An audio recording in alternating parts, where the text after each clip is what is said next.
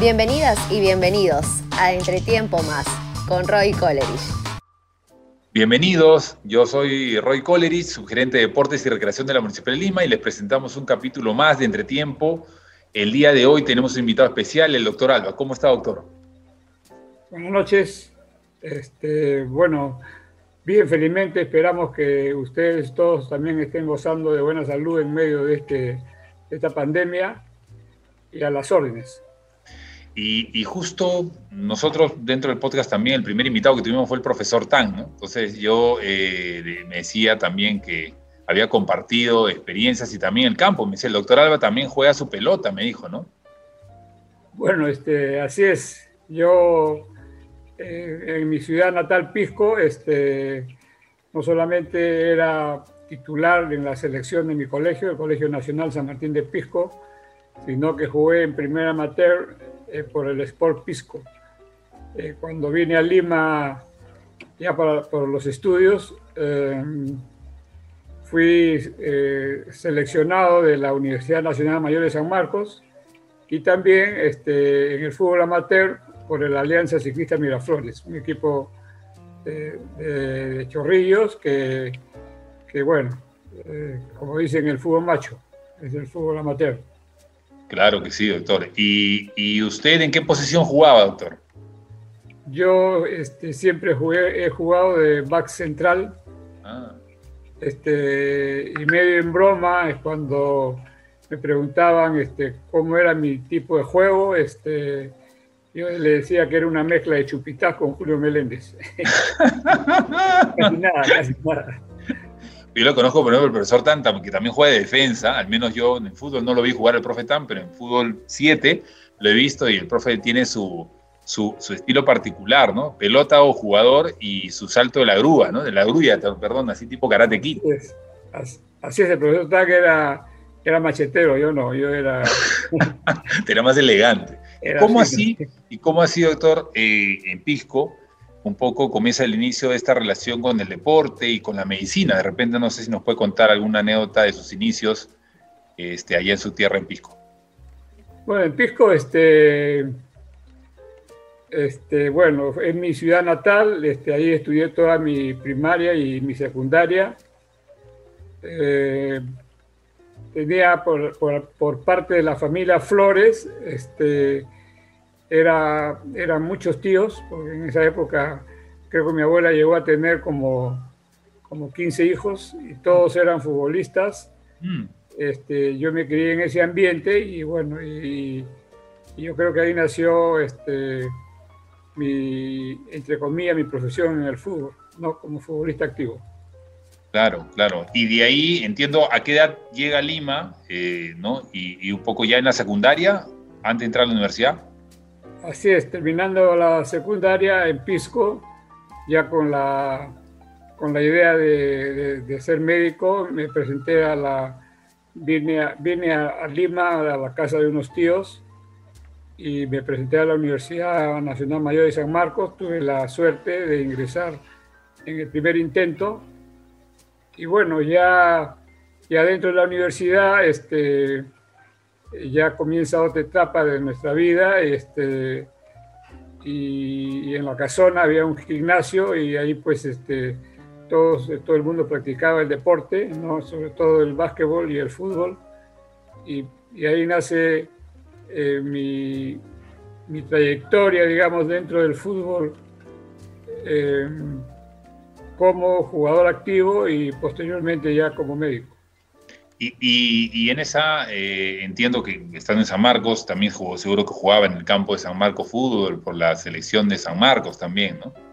Así es, sí, era seleccionado de San Marcos.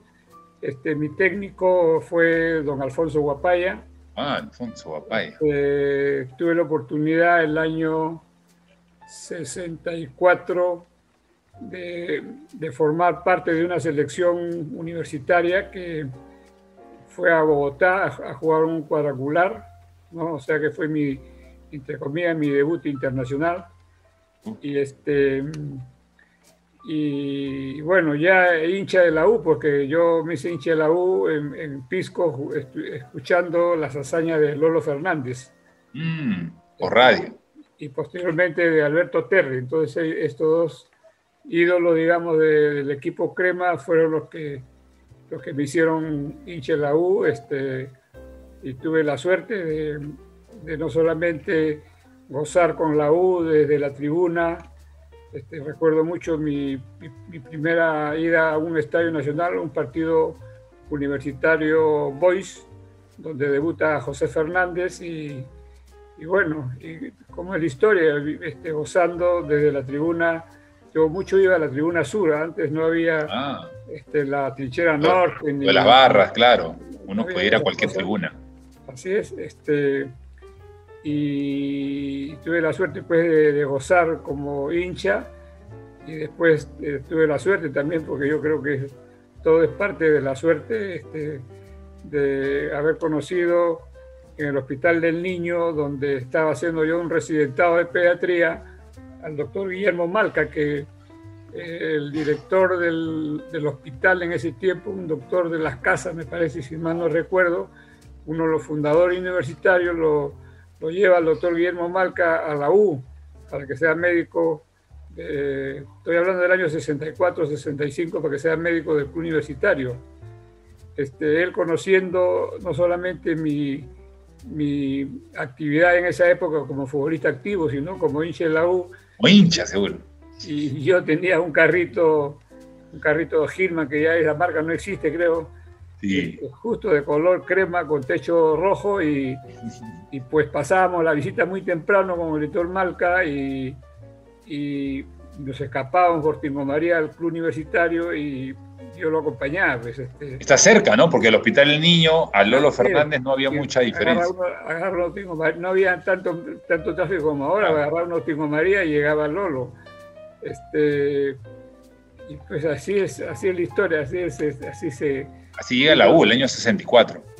Así es, como ayudante del doctor Guillermo Malca, estuve con él, este, estuve con él hasta el 66-67 en que él por motivos este, familiares tuvo que ausentarse de Lima y el entonces presidente universitario, el ingeniero Rafael Quirós, eh, fue octubre, me parece, del 66, 67, este, me dice que, que por favor este, me haga cargo del universitario, del departamento médico, mientras ellos en la nueva temporada buscarían empezar nuevo un médico, un nuevo, un médico con experiencia. Y bueno, pasaron casi 40 años y creo que hasta ahora lo están buscando. Eso le iba a decir, porque claro, quien yo, eh, que soy del 77, ¿no? De nacimiento 77, eh, eh, no, no, no me acuerdo mucho de haber visto un doctor que no haya sido usted en la 1, o sea, viendo la 1, ya después selección, ¿no? Pero siempre siempre esa relación de, la U en la parte de medicina siempre era relacionado en la mente de, todos los que crecieron conmigo, que ya tienen más de 40, 50 años algunos, siempre el doctor Alba relacionado a la U, ¿no? Bueno, así es. Este, bueno, yo introduje este, la, digamos, la moda, entre comillas, de salir de blanco siempre al, al campo de juego. Este, eh, digamos, eso ayudó, como, como bien lo acabas de mencionar, esa identificación por universitario y ese hecho de la imagen mía, no tanto como, como Jorge Alba, sino como médico, por la vestimenta. Eh, yo este, eh, iba al universitario, abría el departamento médico y, encontraba mi ropa del entrenamiento. No, no, no, me quedaba ahí en el consultorio esperando al jugador, sino yo entrenaba con ellos, este, eh, muchas veces, muchas veces este, cuando faltaba algún jugador en los partidos de práctica, pues este, me, invitaban a, participar. Y lo disfrutaba, doctor. Y cuando habían jugadores lesionados, este, yo pues este, entrenaba con ellos. Este, o sea, hice una interrelación personal muy, muy cercana, no, no era el médico que esperaba en el consultorio, sino el médico que, que participaba con ellos en las actividades deportivas.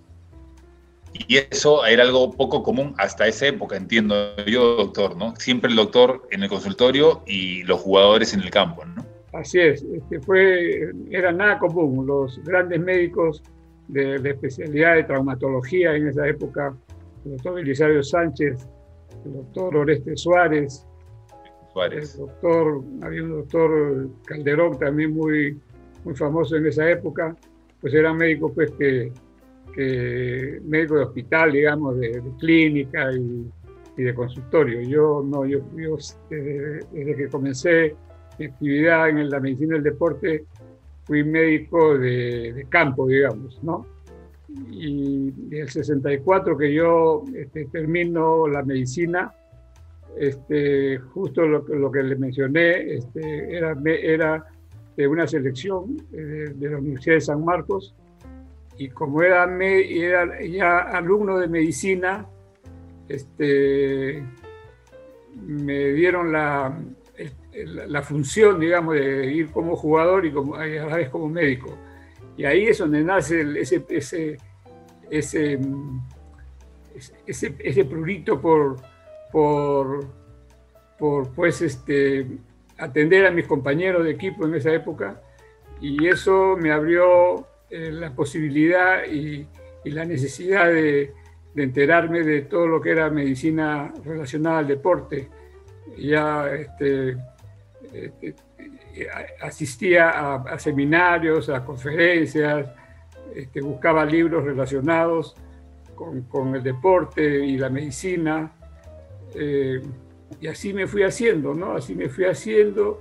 El año 78 asistí al primer, al primer Congreso Internacional de Medicina del Deporte en Rosario, Argentina, cuando se realizó el Mundial de, de Fútbol del de 78 en Argentina. Claro, y, por ejemplo, eso de decir, normalmente era, en esa época la medicina deportiva era algo, me imagino, poco común dentro de, finalmente de la carrera de, lo, de, los médicos, ¿no? Había que ver afuera, como usted dice, para poder capacitarse y trabajar acá en el Perú, ¿no? Bueno, este, yo creo que no, no, no existía la, la, medicina deportiva, era el médico del, del equipo. No, digamos, era un médico. Este, ya posteriormente con ese, ese, esa, ese congreso internacional, el primer congreso internacional de medicina deportiva, ya, este, ya la cosa como que se hace, este, digamos, más relacionada con el deporte, ¿no? Y yo, este, mi primera profesión, como le dije, yo trabajaba en el hospital del niño, hacía residentado para especializarme en pediatría.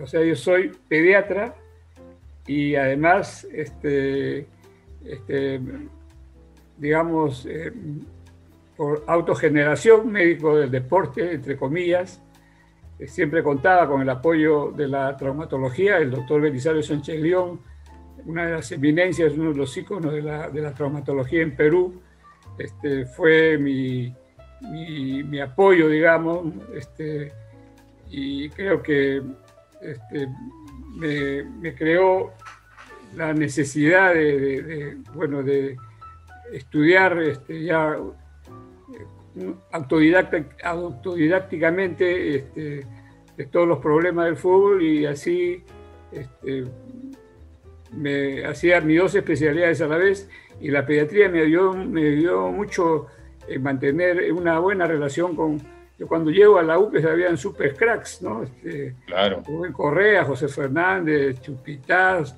este, Chale, Calatayú, El Ronco, etcétera, eh, que eran eh, como cracks, este, entre comillas, medio vivos, que tenían pues este, este muchos eh, caprichos, si se puede llamar. Claro, claro, ya tenían sus años en el fútbol.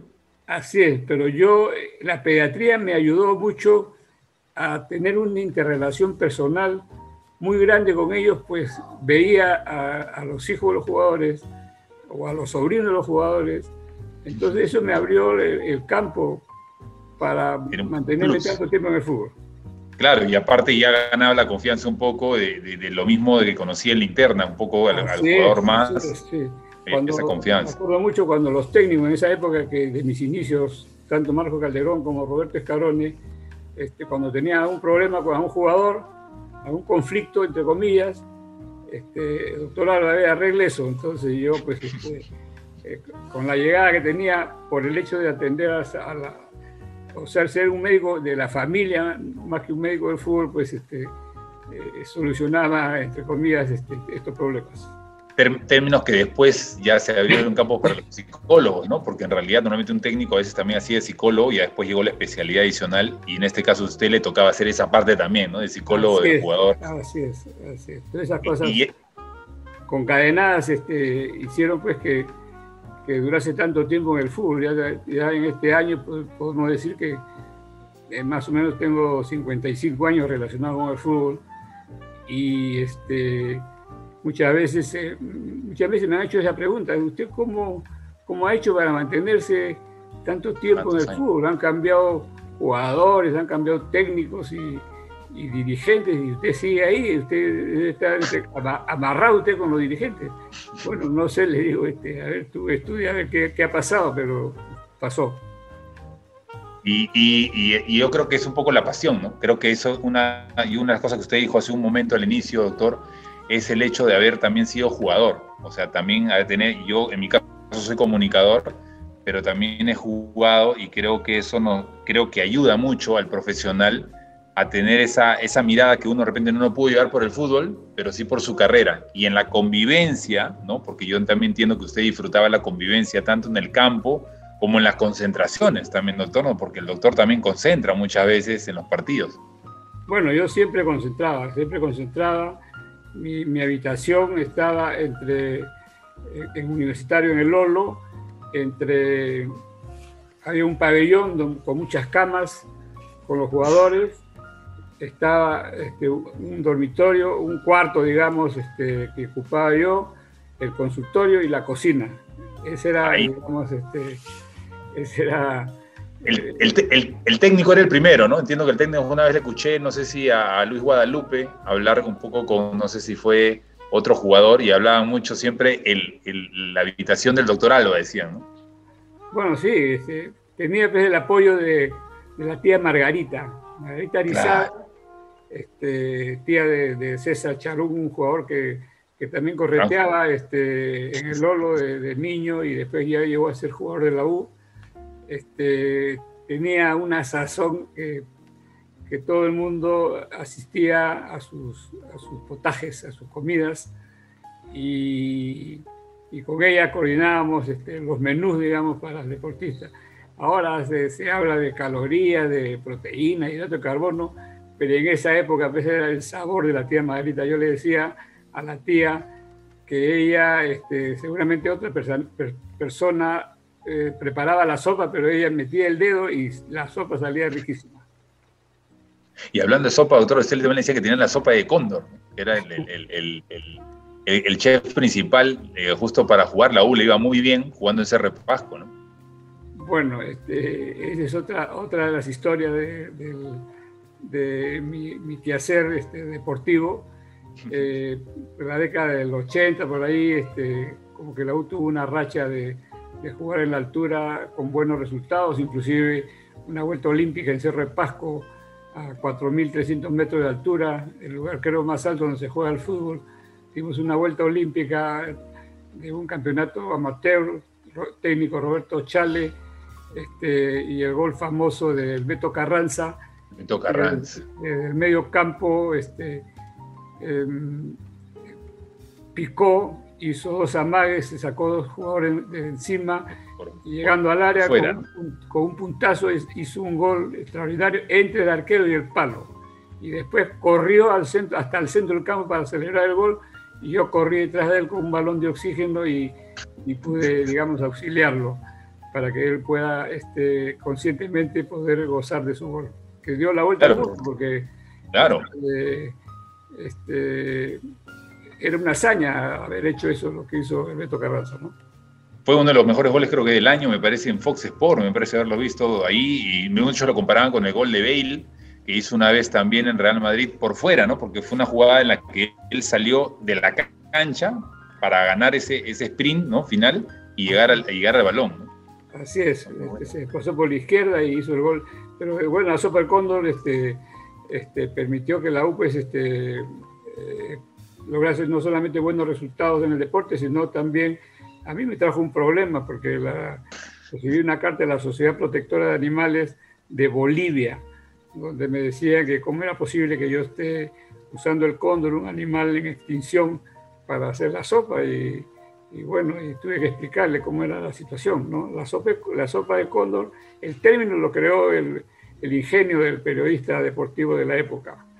¿Y por qué? Porque durante la, digamos, después ya le encontré la base científica, entre comillas, digamos, el, el, el elemento que uno usa como energía para el ejercicio es, es, el oxígeno, ¿no? Correcto. En la altura hay una baja tensión de oxígeno. La otra fuente de energía para el movimiento es el, es el glucógeno, que es un hidrato de carbono que se acumula en los músculos y que se forma este, eh, con una alimentación rica en azúcares, en harinas. Entonces con la tía Margarita preparamos una sopa pues, donde le echábamos la papa, la yuca, el camote, los yugos, todos los tubérculos ricos en hidrato de carbono.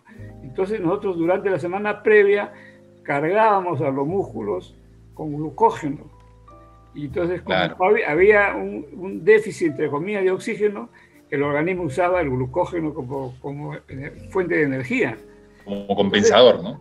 Esa sopa de cóndor, entre comillas, pues tenía una base científica, digamos, que ya después, con el tiempo, este, este, digamos, este, le encontramos cuál era la, digamos, eh, el efecto de esa sopa, ¿no? Y, este, y bueno, y lo hacíamos, y, inclusive en esa época no sé si hasta ahora existirá los, caldos Maggi, no sé si se acuerdan. Sí, sí, sí. Bueno, en esa época Esa, industria me... Unos cubitos, ¿no? Unos cubitos. Así, y quería que preparásemos una sopa de cóndor en cubitos para, para el deporte, pero yo le dije, bueno, que, yo le dé la fórmula, y bueno, la fórmula, pues cuando yo me retire del fútbol se la voy a dar, porque si no, este, no van a quitar los campeonatos. Y por ejemplo, doctor, ¿Quién lo lleva en la selección por primera vez?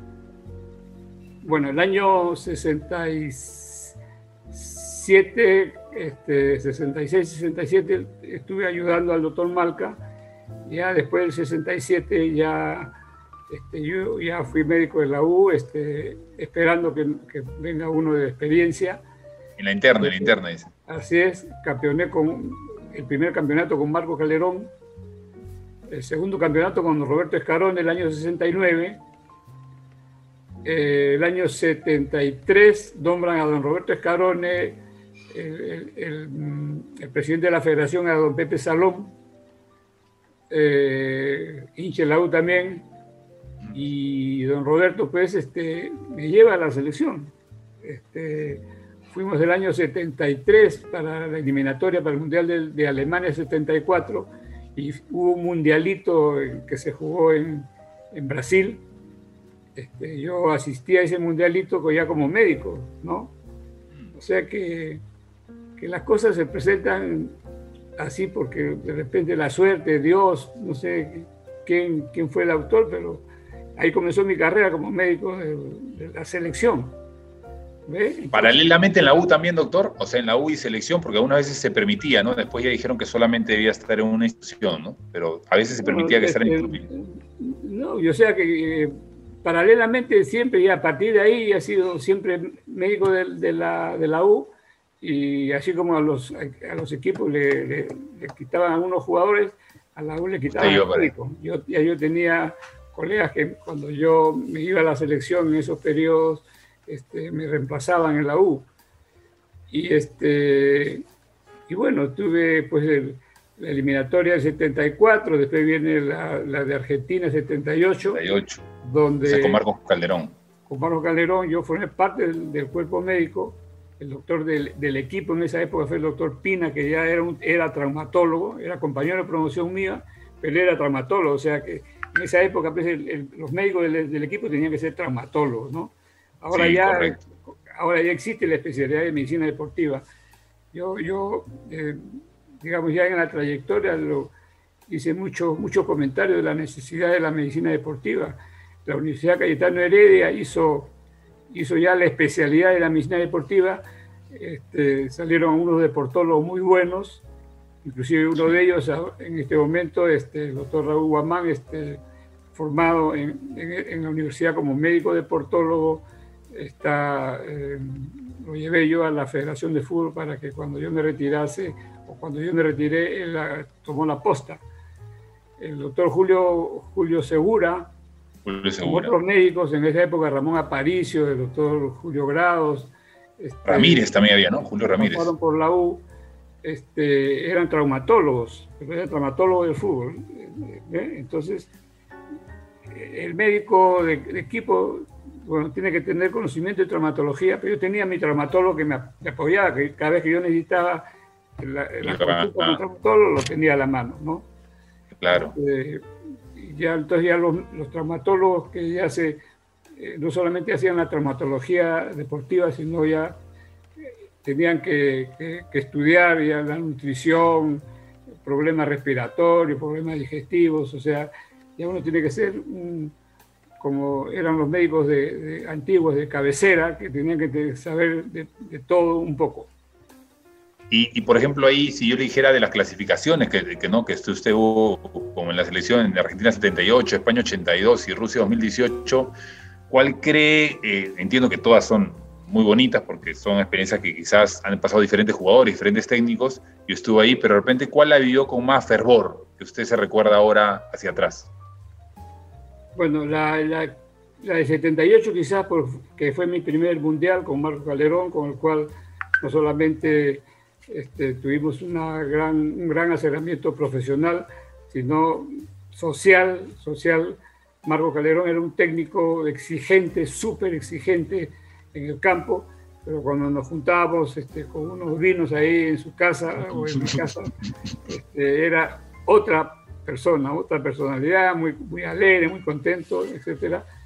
Después don, don, Roberto Escarone, eh, un técnico que llega a la U y después a la selección ya con, con la aureola de ser un técnico exitoso, no con Peñarol fue campeón de la Copa Interamericana. Este, después en el 82 con, con el profesor Tim, eh, un filósofo del fútbol, no, yo era un filósofo del fútbol porque parecía el abuelo que le enseñaba a los nietos cómo deberían patear la pelota él, como, él como futbolista jugó en los mundiales, creo, esos mundiales de Argentina, de, de, Europa, ¿no? 34, 39, ya no, no recuerdo 34. bien. Y, y formó una selección que en realidad este, causó sensación por la forma como jugaba el fútbol. Esa selección, este, me recuerdo mucho en el Parque de los Príncipes, hizo una exhibición del fútbol este, elegante, pícaro, de todo tenía esa selección. ¿no? Esa es una, una, una, de las grandes selecciones de Perú. Este, con, con, esa selección pues, eh, se clasificó no de suerte, sino jugando al fútbol. Este, eh, jugamos en el, en el, Centenario de Montevideo, donde nunca había ganado Perú y se ganó. Bueno, ya la U había ganado este, una Copa Libertadores con el gol de, de, de Cachito Ramírez y el penal que tapó Papelito Cáceres sobre la hora al goleador Morena o sea que como, la U, como que la U abrió el camino para esos triunfos que eran históricos, ¿no? Con, la U de Marcos, eh, cuando se jugó con Racing y River en, 72 horas, con abajo cero, con lluvia, dos triunfos importantes y históricos también, y, ya después fue Alianza y le hizo cinco goles a Independiente, o sea que, que como que me tocó la suerte, de, tanto en la U como en la selección, abrir, digamos, esa posibilidad de, de, demostrar que jugando al fútbol eh, no hay nadie imbatible, ¿no? Sí, y por ejemplo, una, la situación más difícil que de repente le tocó vivir en la selección y un recuerdo muy grato que haya tenido, que usted se acuerde ahora. Bueno, en realidad este, cada partido para mí este, lo vivía de tal forma que, digamos, este, eh, hay muchos, muchos momentos de, gratitud en realidad, ¿no? Sí. Este, como les, vuelvo a repetir, esos triunfos históricos en Argentina con la U, este, después esa, esa selección que formó Tim, y la última, la última alegría de haber asistido a Rusia con, con, la selección también clasificada con, con el profesor Gareca. Este, después, ¿qué otro? Ah, bueno, alguna medalla de oro con el fútbol femenino en bolivarianos, con el fútbol amateur también en bolivarianos de, de Barquisimeto, Venezuela. Eh, con las selecciones juveniles a cargo de Juan José Oré, haber clasificado a un mundial juvenil, el de 2007 en Corea. Con los jotitas, como le decían, ¿no? Así es. Este, también este, campeón sub-15 en Bolivia con una, una selección juvenil también que nos clasificó a las Olimpiadas de la Juventud en Beijing, China, donde tuvimos medalla de oro o sea que hay varios, este, varios trofeos, entre comillas, ahí en la, carrera. ¿Y qué, ¿Y qué le quitó, cree usted, doctor, el fútbol? Si usted tendría que decir que algo le quitó. Bueno, yo en esa época acuñé una, este, bueno, yo, yo soy casado con, con Zoila Huerto, este, yo cuando era, estaba en tercer año de medicina, este, me nombran eh, jefe de prácticas de de anatomía comparada y biología, que eran cursos que se llevaban en premédicas. Entonces, este, ahí conocí a, mi alumna, que después fue mi esposa. Ah. con ella eh, tuve cinco hijos, ¿no? Y yo acuñé la, le voy a repetir, yo acuñé la frase. la frase de que los que se dedican al fútbol son las viudas del fútbol. Porque muchos domingos muchas fiestas de guardar, muchos cumpleaños, uno dejó a la familia para este, cumplir con, los compromisos, digamos, que te daba el fútbol.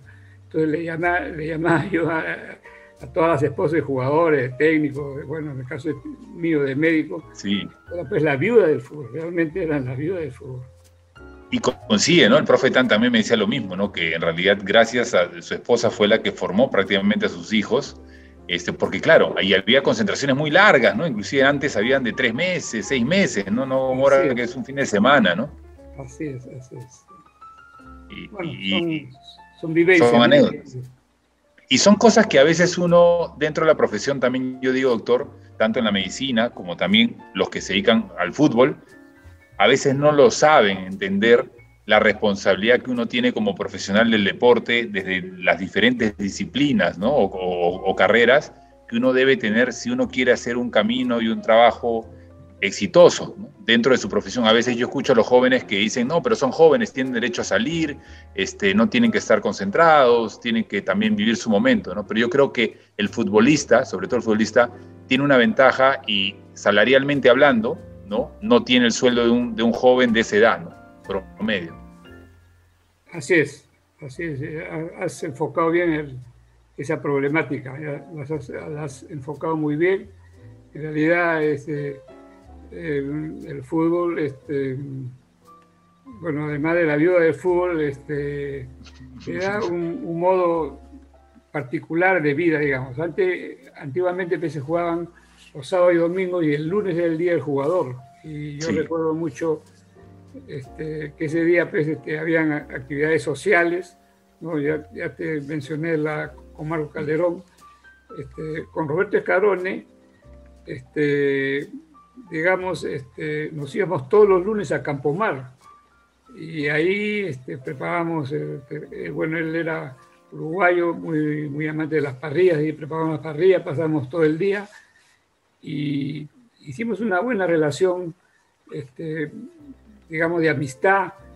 Y, él, fue, él fue este, padrino de, la tercera de mis hijas.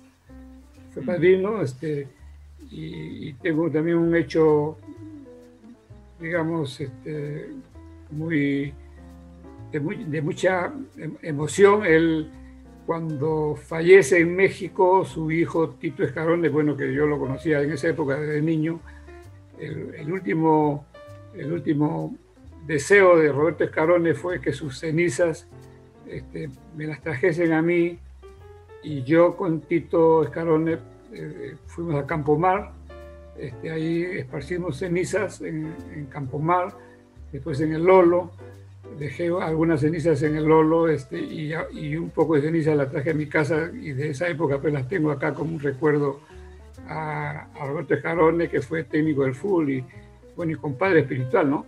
Compadre espiritual. Qué, bonita historia, doctor, no la conocía, no la conocía y, y, habla muy bien de esa amistad, ¿no? Yo, yo siempre digo que el deporte, y a nivel amateur también, porque yo soy arquero hasta segunda profesional en el equipo, en el Zúñiga, y siempre digo que el deporte, cuando me preguntan a mí hoy en la Municipalidad de Lima, ¿qué me dio? Yo siempre digo que me dio los mejores amigos, los mejores recuerdos y muchas oportunidades de conocer gente, gente buena, ¿no? Como usted dice.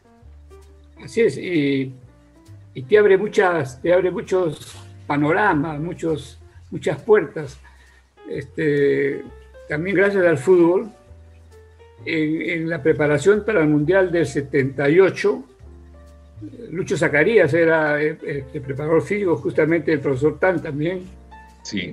Este, eh, eh, nos íbamos muy temprano con Lucho Zacarías a, correr a las playas, muy temprano, a correr a las playas de Chorrillos. Y había gente que nos identificaba y se acercaban a pedirnos algún consejo, alguna que hacemos, o, alguna dolencia, o que como, ¿no? Y se nos despertó el, con Lucho Zacarías este, cómo podíamos ayudar a esa gente que, que, digamos que ocasionalmente nos encontraba y nos pedía algún, este, algún consejo. Asesoría, claro.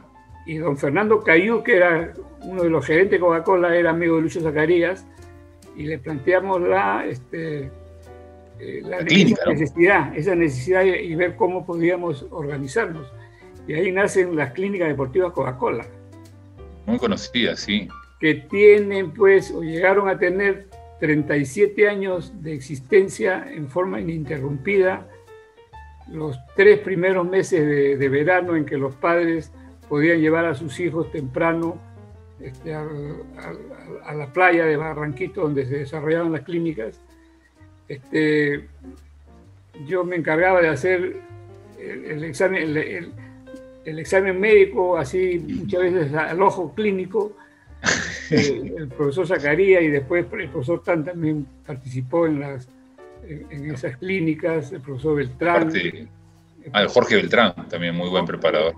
Entonces, este, eh, habremos pues, este, atendido servicio a la comunidad, calculo yo, este, de repente unas 100.000 personas. Que se y era gratuito, ¿no? Era gratuito porque entiendo que Coca-Cola financiaba todo. Gratuito a la comunidad, era un servicio gratuito a la comunidad.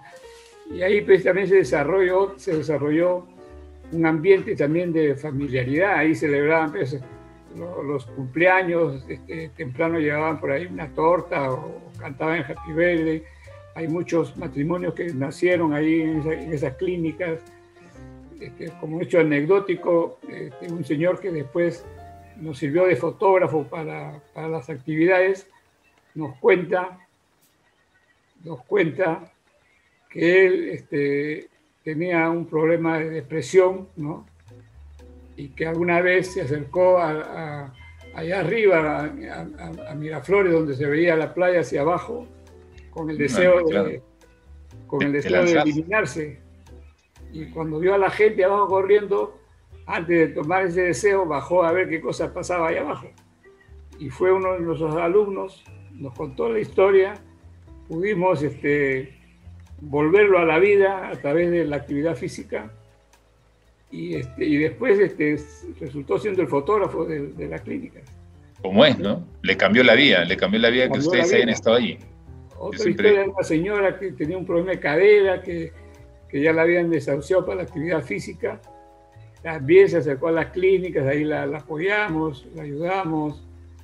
Y después cada vez que había maratones, esta señora que ya era mayor de 50 años, todas las, todas las maratones se las ganaba a ella.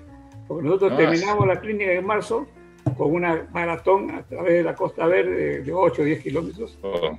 Era de enero, febrero y marzo de cada año, ¿no? Muy temprano. Enero, febrero y marzo, así es. ¿no? Eran, ¿A qué hora citaban a las personas? ¿Bien temprano, 6 de la mañana, 7 de la mañana, doctor? 6 de la mañana hasta las 7 y media, 8, ¿no? Es, es, es, un lugar muy recurrente por las pretemporadas también que se hacían, ¿no? Hasta ahora se siguen haciendo pretemporadas ahí en, Barranquito. Entonces ahí los, los, que se lesionaban, mucha gente que se lesionaba iba ya a esas clínicas que, que de clínica no tenía nada, sino era este, ese nombre nada más. Era como, un entrenamiento. ahí uno los orientaba en el tratamiento o si necesitaban una especialidad, los orientaba a esa especialidad. O sea que en realidad fue una labor social, un servicio a toda la comunidad que, que desgraciadamente, entre comillas, llegó una gerencia no peruana a, Coca-Cola Perú. Se perdió y, nos, quitó esa posibilidad de seguir sirviendo a la comunidad a través de las clínicas. Es otro hito importante en nuestra historia.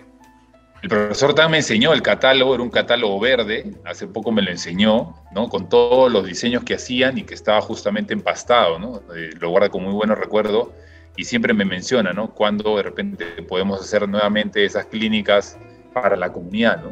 Eh, eh, entiendo, que, entiendo que es el deseo, el profe tiene muy buenos recuerdos. Y, doctor, y actualmente es, ¿cómo sigue, sigue vinculado al deporte?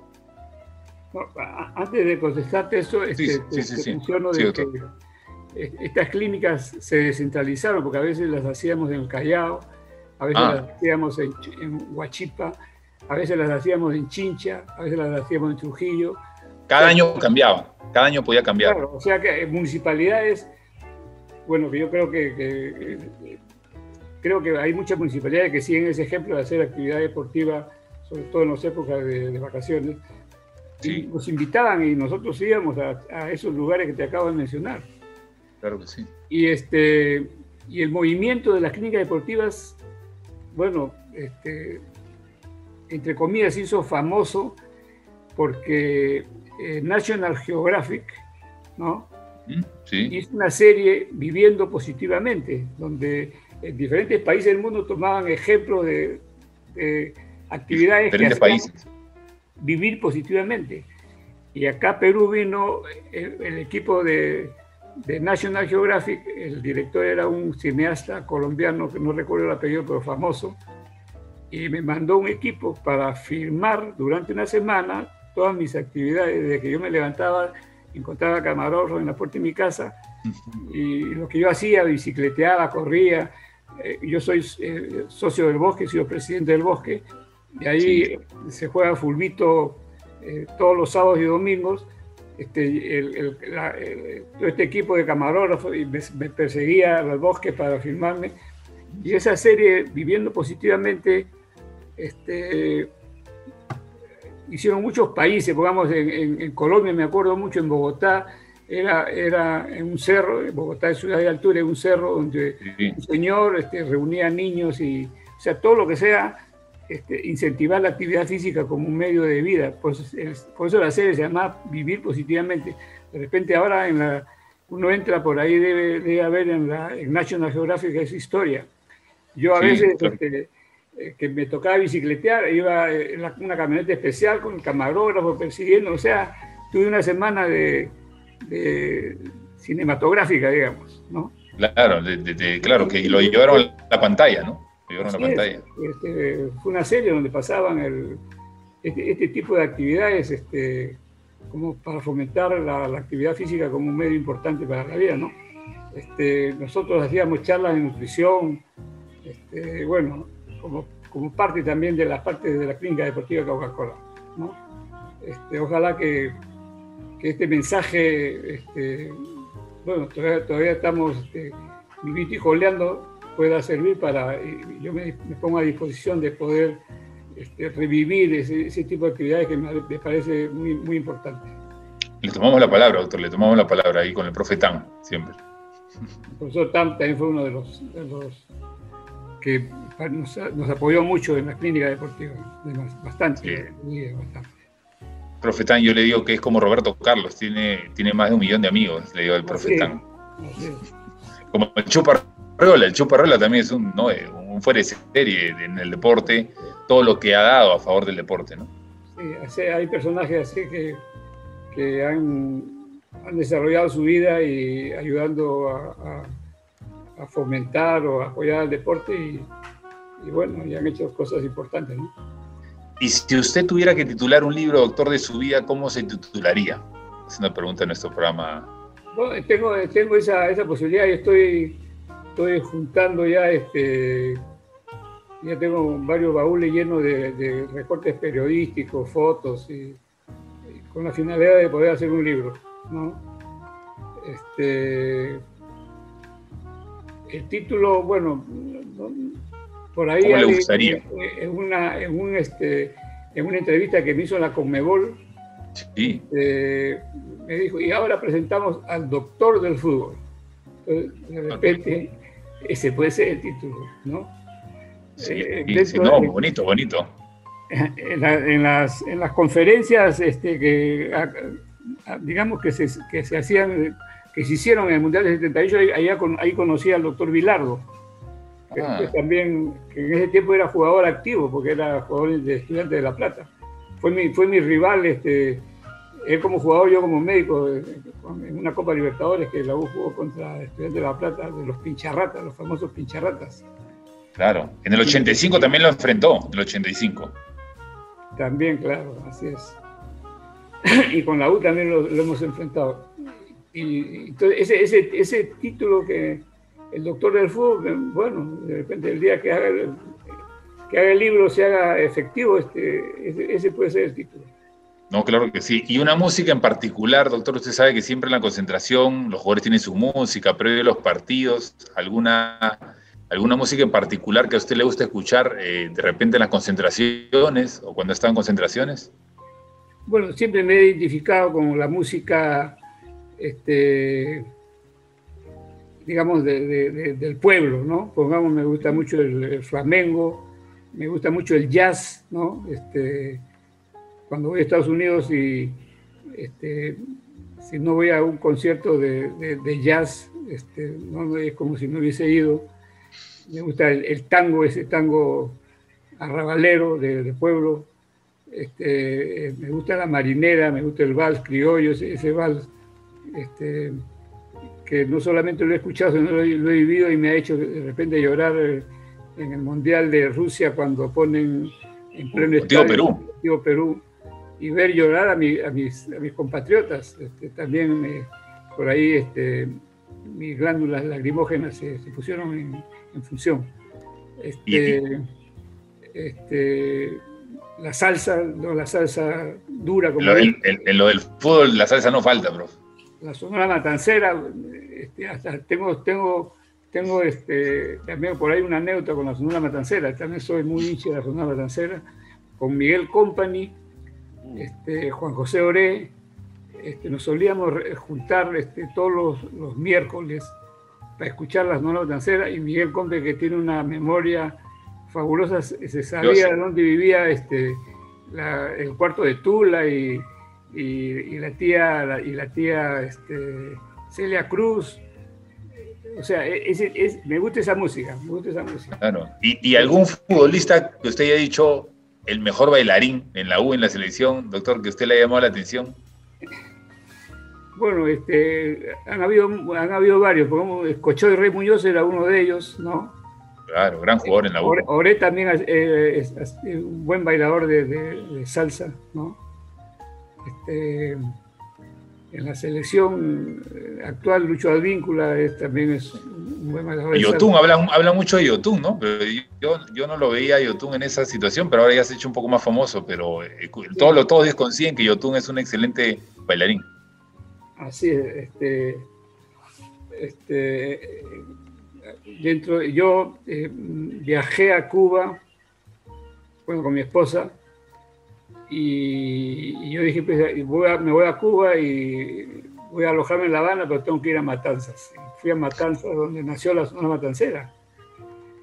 Y, en, la, en, la, en, la, plaza de Matanzas había un señor este, tocando una guitarra, y yo me acerco al señor este, le hace un verso a mi esposa. A Caracas. Por ahí lo tengo. Verso a mi esposa. En esa época, pues, si uno llevaba cuerdas de guitarra o jeans, este, la gente, este, por la forma especial que tenían para vivir en esa época, era, para, ella era, para ellos era un, trofeo. Y este señor me contó que cuando Bienvenido Grande se retira de la zona matancera, él fue el cantante de la época. Mm. Entonces, es otra anécdota que, que, tuve la, la, oportunidad, digamos, de, gozar y vivirla con una música y con un, parte de la zona matancera, o sea, este, ¿no? Este, bueno, ya este, muchas cosas, muchas, muchas vivencias positivas en estos 50 años. Qué bueno, qué bueno, doctor. Y ya eh, para ir cerrando, porque finalmente ya el tiempo nos gana siempre, este, un poco qué siente de, los ahijados que le dio el fútbol y, entiendo que sus, ex este, dirigidos por el tema de, los muchos jugadores o exjugadores que lo llaman también hasta ahora, dice, para ver tema de su salud de sus hijos, ¿no? Por eso, ¿cuántos ahijados le ha dado el fútbol? Este, bueno, yo he sido padrino de matrimonio de David Zuluaga y de Lisandro Navarro cuando se casó Roberto Chale, mi hijo mayor, que ya tiene 50 años, fue el paje de, matrimonio y, fue, y su esposa Lucía Simic de Chale eh, fue madrina de, de, ese hijo.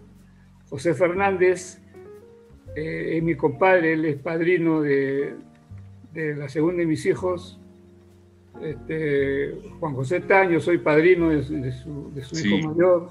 De Juan, Juan. Así es. O sea que, entre pelota y pelota, entre fútbol y fútbol, pues han habido muchos, muchas este, situaciones cuasi familiares. ¿Y, ¿Y, qué le recomendaría de repente ahora a los padres de familia o a los chicos que de repente quieren quieren ser futbolistas profesionales o a las chicas que quieren ser futbolistas profesionales también, ¿qué les recomendaría finalmente a ellos, doctor, con toda su vivencia y su experiencia eh, en ese camino largo ¿no? y a veces duro que tiene el deporte también? Bueno, este, eh, yo creo que no, tenemos el ambiente, digamos, que se vive en, países como Uruguay, como Argentina, como, como Brasil, que son países este, futboleros exportadores de, futbolistas, donde los barrios, donde los barrios este, son, eh, son la mejor hinchada de los equipos, porque se forman en los barrios. El caso del Boys en Callao, el caso de Alianza en, la Victoria, el caso universitario, este, bueno, no debió salir del Lolo, creo yo. Yo creo que el Monumental se debió hacer en el, en el Lolo, para eh, tener ese, esa identidad. Este, ese, arraigo, ¿no? Así es, con el hincha. Entonces, este, a, los niños, de todas formas, el, practicar algún deporte es importantísimo, ¿no? Importante no solamente porque les puede dar, sobre todo en esta época, una mejor calidad de, vida por, si, si, son exitosos, sino que el deporte en sí es, es, es, bueno para la salud. Eh, em, o sea que eso, eso, es lo que yo creo que falta en nuestro país, la, la existencia de clubes que, que, digamos, capten niños, ¿no? Antiguamente eh, nuestros, nuestros clubes eran las calles, porque jugábamos pues, en, en las calles. la pista, la pista, ¿no? Hasta que llegaba el policía, ¿no? Y la pared en el fútbol, ese término nace porque justamente uno jugaba con la pared o con el sardinel para darse un autopase, ¿no? Del barrio, sí. eso es lo que falta, eso, es lo que, desgraciadamente, yo creo que como que la noche le ha ganado al, le ha ganado al deporte, ya los, jóvenes hacen mucha vida nocturna, yo creo que, y es, justamente por falta de clubes que los, que los que lo concentren, ¿no? que lo concentren y es uno de los factores que creo que hay que, que dentro de la problemática social y política de, los países debería, debería tomarse en cuenta. Y, y, eso, eso justo lo ratifico ahora, escuchaba un poco las reglas de Xavi al volver a Barcelona, de que todos tienen que desayunar temprano, una hora y media antes del entrenamiento, almuerzan también juntos, un poco lo que yo siempre escucho a los entrenadores es que les preocupa no, los, no las horas que entrenan, sino las horas que no entrenan, qué hacen en las horas que no entrenan y a veces el entender que el descanso es tan importante como el entrenamiento, ¿no? No porque no entrene, finalmente voy a estar con mis amigos por ahí, ¿no? Así es, yo creo que es lo que falta el, entrenamiento eh, invisible, digamos. Ahí, ahí es donde hay que concentrar, yo creo, la mente de los políticos en, ver cómo desarrollan ese entrenamiento invisible que, que es importante para la vida. Muchas gracias, muchas gracias, doctor Alba. Muchas gracias a todas las personas que nos escucharon aquí a través de Spotify y en el podcast Entre Tiempo Más. Los esperamos en un siguiente episodio. Gracias. Gracias por escuchar Entre Tiempo Más, todos los domingos a las 6 de la tarde por Spotify.